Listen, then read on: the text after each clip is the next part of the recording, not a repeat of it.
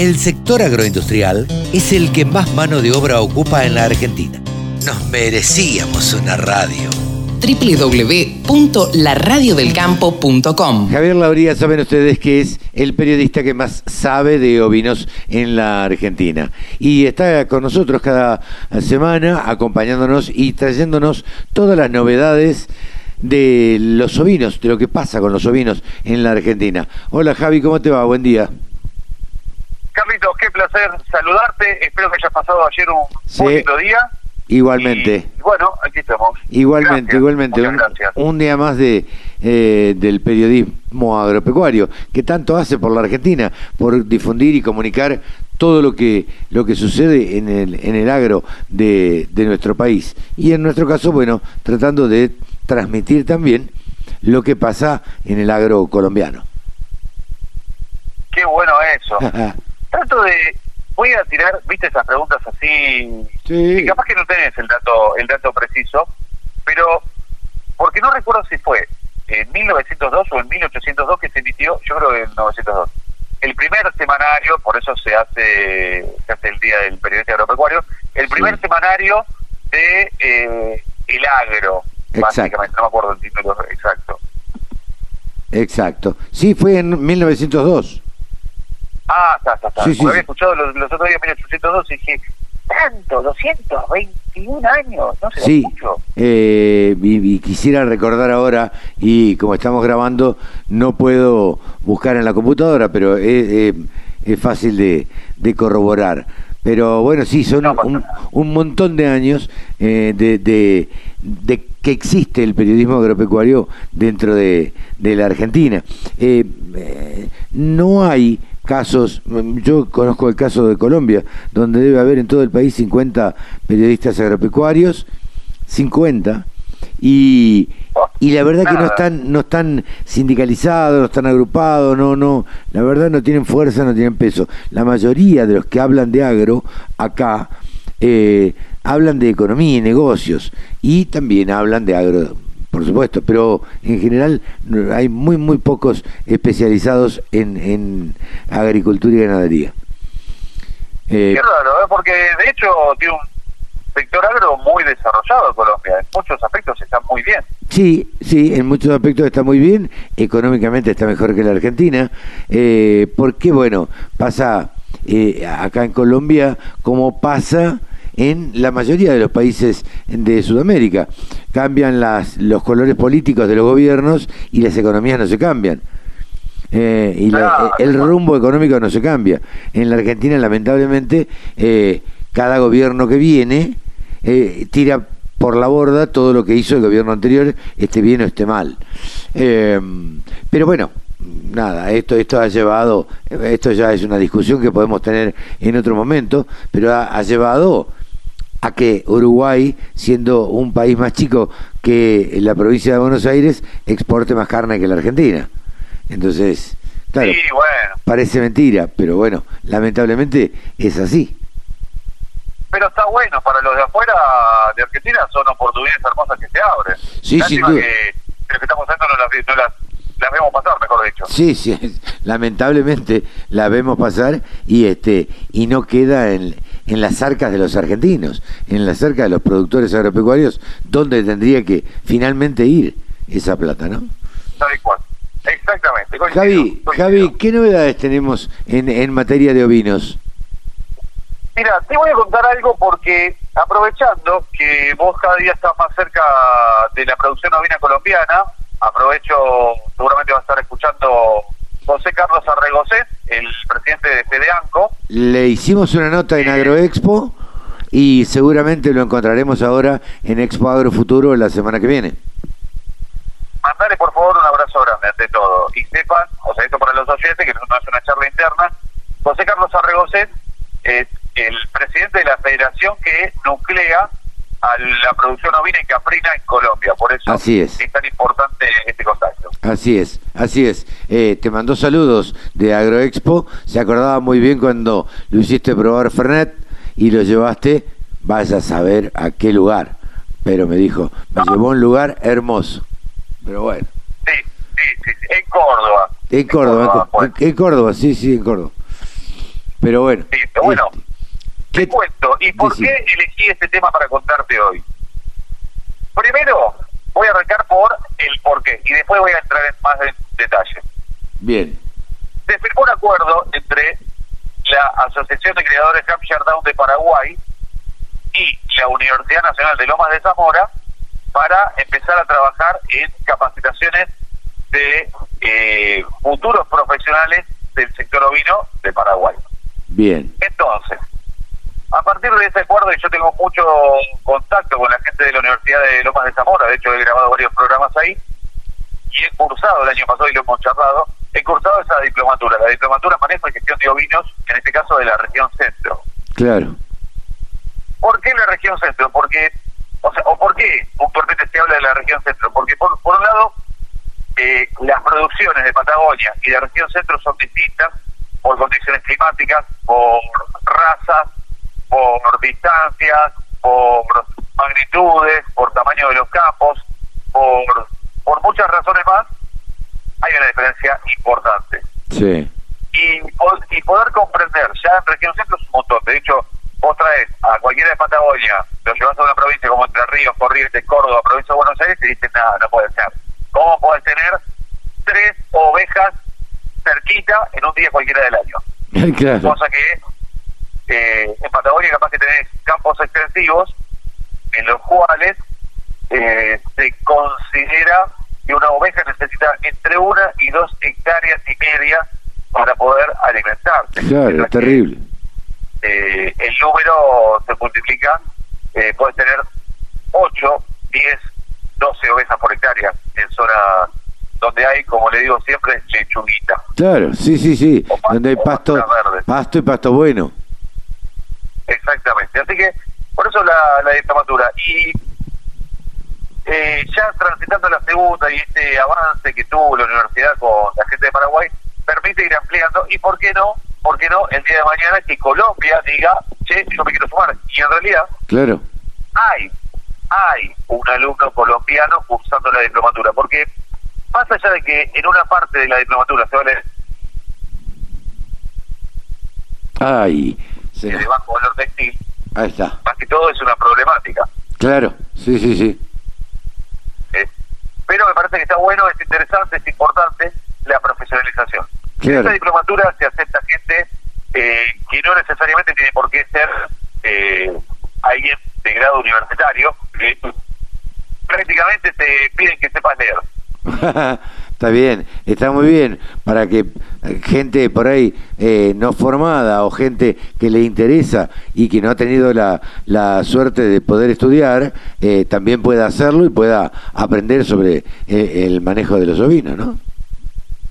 Exactamente, así que me parece que es una buena iniciativa, se necesita, con el paso de los años, obviamente, la gente que empieza a cursar, empieza a trabajar en el campo o empieza a trabajar más a conciencia, en el campo, con las ovejas, eh, le da una protección. Eso, sin duda alguna, yo conocí a los del año pasado, de este año también los conocí, eh, es un antes y un después, porque los que ya tienen ovejas eh, trabajan de otra manera y se nota y te lo dicen a los seis meses que su productividad aumentó.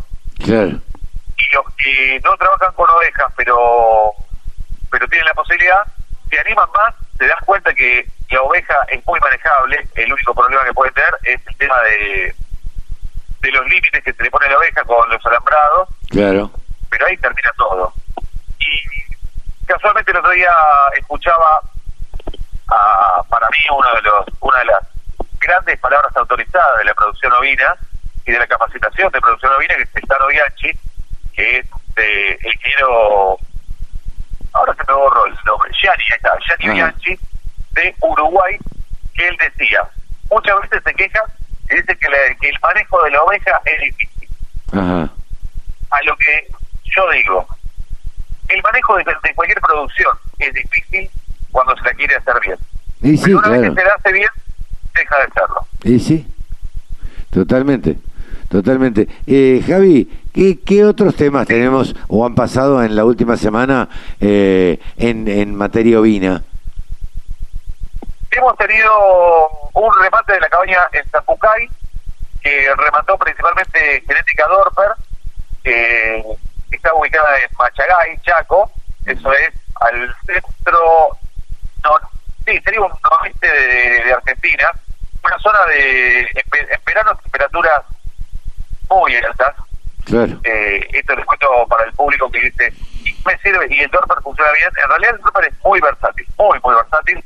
Lo están eh, adoptando en Patagonia.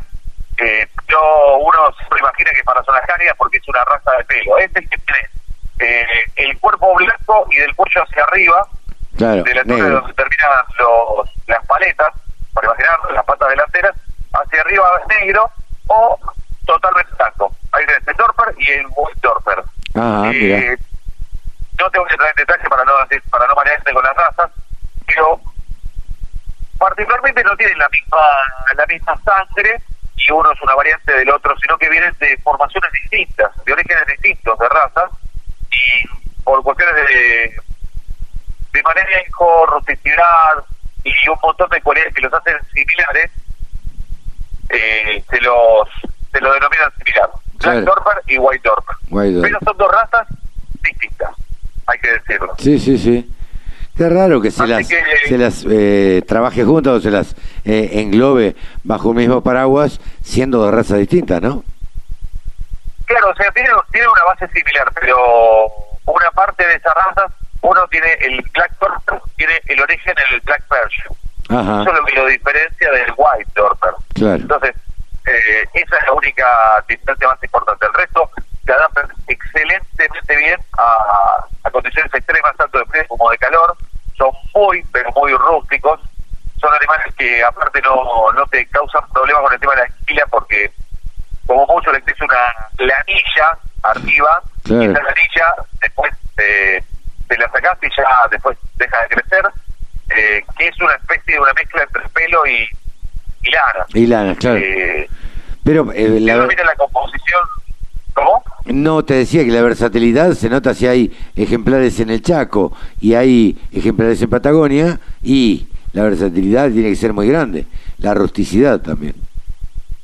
Sí, sí, sí, sí, totalmente. Aparte la, la alimentación, la forma de convertir, eh, si vos tenés una buena línea genética, tenés una máquina de hacer carne que te puede sumar una cantidad de kilos en muy poco tiempo, o sea, corderos precoces, la carne es muy magra, tiene muchas condiciones que lo hacen muy interesante y eso, todo este preludio para contarte que el remate realmente salió muy bien en un contexto de una Argentina que tiene que cuidar el bolsillo, no compra tres o cinco o veinte para despilfarrar.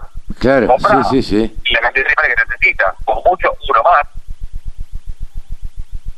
Eh, em, y, ¿Y el remate en general fue em, bueno, Javi? Ay, me Un muy buen remate, los valores los valores estuvieron dentro de lo que se maneja hoy en día, quizás un poquito más arriba. Eso de alguna forma también mar- marca una pauta de cómo se deberían pagar estos ejemplares. Es el noveno remate de la cabaña de Zapucay, noveno remate anual Elite. Esto significa, eh, y esto para esta raza es un montón, porque cuando nadie estaba haciendo remates, Orlando Bastalla, el titular de la cabaña, ya los estaba vendiendo, y hoy en día es el presidente de la raza Dorper, Ajá. por lo cual también eso eso muestra que está muy involucrado y un remate fluido, se transmitió por streaming y, y también presencial en la sociedad rural de Machagay Chaco. Realmente está bueno que, que se hagan remates. Yo estoy recontra a favor de los remates. Eh, una Argentina que necesita de nivel genético. Aplaudo cuando alguien decide vender su genética. Claro. Brillante. Sí, sí, sí. De alguna manera está colaborando a, a que se difunda la raza y a que a que se, se desparrame dentro de la, de la Argentina, ¿no? Totalmente. Y en estos días también, aprovechando la ocasión, eh, se está vendiendo en forma particular de cabañas del impenetrable. También tiene genética Torper, White Torper, Over y Kalahari. Los últimos dos son eh, caprinos. Ajá. Y está sacando en forma particular durante cinco días, saca subasta de sus animales. Así que una venta particular, distinta modalidad que, que la viene adoptando hace varios años y funciona bien también en Mira. estos casos y genética sudafricana, 100% sudafricana. Trajo ejemplares en un principio, después trajo seminifliones de Sudáfrica y con eso ha cosechado unos cuantos grandes campeones de Palermo. Mira vos. Eh, Javi, ¿cómo van las charlas Modovis? Muy bien, eh, la verdad que estoy contento, se viene el episodio 27. Qué grande, 27 ya. Dos martes. Sí, yo no puedo creer. Estoy, Viste que los proyectos muchas veces cuando vas a, a cursos, Sí. eh, ¿cómo se llama? Eh, bueno, cuando, cuando uno arma un proyecto en academias de emprendimientos, de emprendedores, te hablan que los proyectos tienen que superar el tercer año para que sean viables. Claro. A, a- los tres años ahí es donde se ve realmente si el proyecto vale tanto como uno imagina y, y rinde. Si después de tres años no rindió, y pasemos otra instancia. Sí, claro, claro. Y, o probablemente te hayas cansado en el camino. Sí, sí, es sí. otra opción. ¿Y que- eh, el número 27 qué significa? ¿Cuántos cuántos años hace que está allá? Un año y medio, porque Ujú. primero hicimos uno mensual Ajá. y después a dos mensuales. Así que los primeros ocho son, son mensuales y después de ahí en adelante eh, quincenales. Claro, claro. Así que año y medio más o menos. Eh, estamos en la mitad del, del camino para que se, Se consolide. se posicione y, y que me diga, que el pálpito diga sí, sí, sí, seguí o no, retirate, dedicate a Claro. otra cosa, hacete carpintero, algo por el. Yo sé que vos sos una persona muy ordenada y muy prolija y muy organizada. Eh, dentro de dos semanas, ¿qué vas a tener? Dentro de dos semanas vamos a hablar, por un lado, Texel Uruguay, como, o sea, vamos a estar yendo a la, a la exposición del Prado. Mirá, es dentro de una semana y voy a estar en el Prado y no me, no- me está olvidando. Ah, mira. Este, que es una exposición hermosísima, la mejor exposición es la de es la Palermo de Uruguay. De Uruguay, para claro. Sí, sí, sí. Este, así que vamos a tener, en realidad ahí ya no llegamos con el contenido de Uruguay porque me vuelvo el día anterior y habitualmente el programa lo cerramos dos días antes de que se emita. Claro. Así que el martes 12 vamos a hablar de Romney Marsh, de la raza Romney Marsh, vamos a hablar un poquito de Texel de Uruguay, vamos a estar eh, haciendo un resumen del remate de la cabaña Pomeraki y el Kibir, de la cabaña en Zapucay, de el mercado ovino de Cañuelas. Eh, tenemos muchos resúmenes, estamos entrando en una etapa de muchos remates, así que, bueno, hay que pasar, hay que mostrar, hay que divulgar, hay que fomentar los remates. Eso es- para mí es por ahí. Es por Sí, ahí. sí, sí. Cuando me te hago remate, sí, sí, rematar, Claro. no sé, ¿qué, qué tenés? ¿Hormigas de? Entendela por remate. Dale, claro, rematalas. Gaby, como siempre, súper completo el informe. ¿eh? Un placer, Carlitos. Igualmente. Un excelente fin de semana. Buen fin de semana y nos estaremos viendo, si Dios quiere, la semana que viene. Dale, será un placer. Un Hasta abrazo pronto. grande. Javier Lauría, el periodista que más sabe de ovinos en la Argentina, ha pasado aquí en los micrófonos de la radio del campo. La información que te interesa, la música que te acompaña. www.laradiodelcampo.com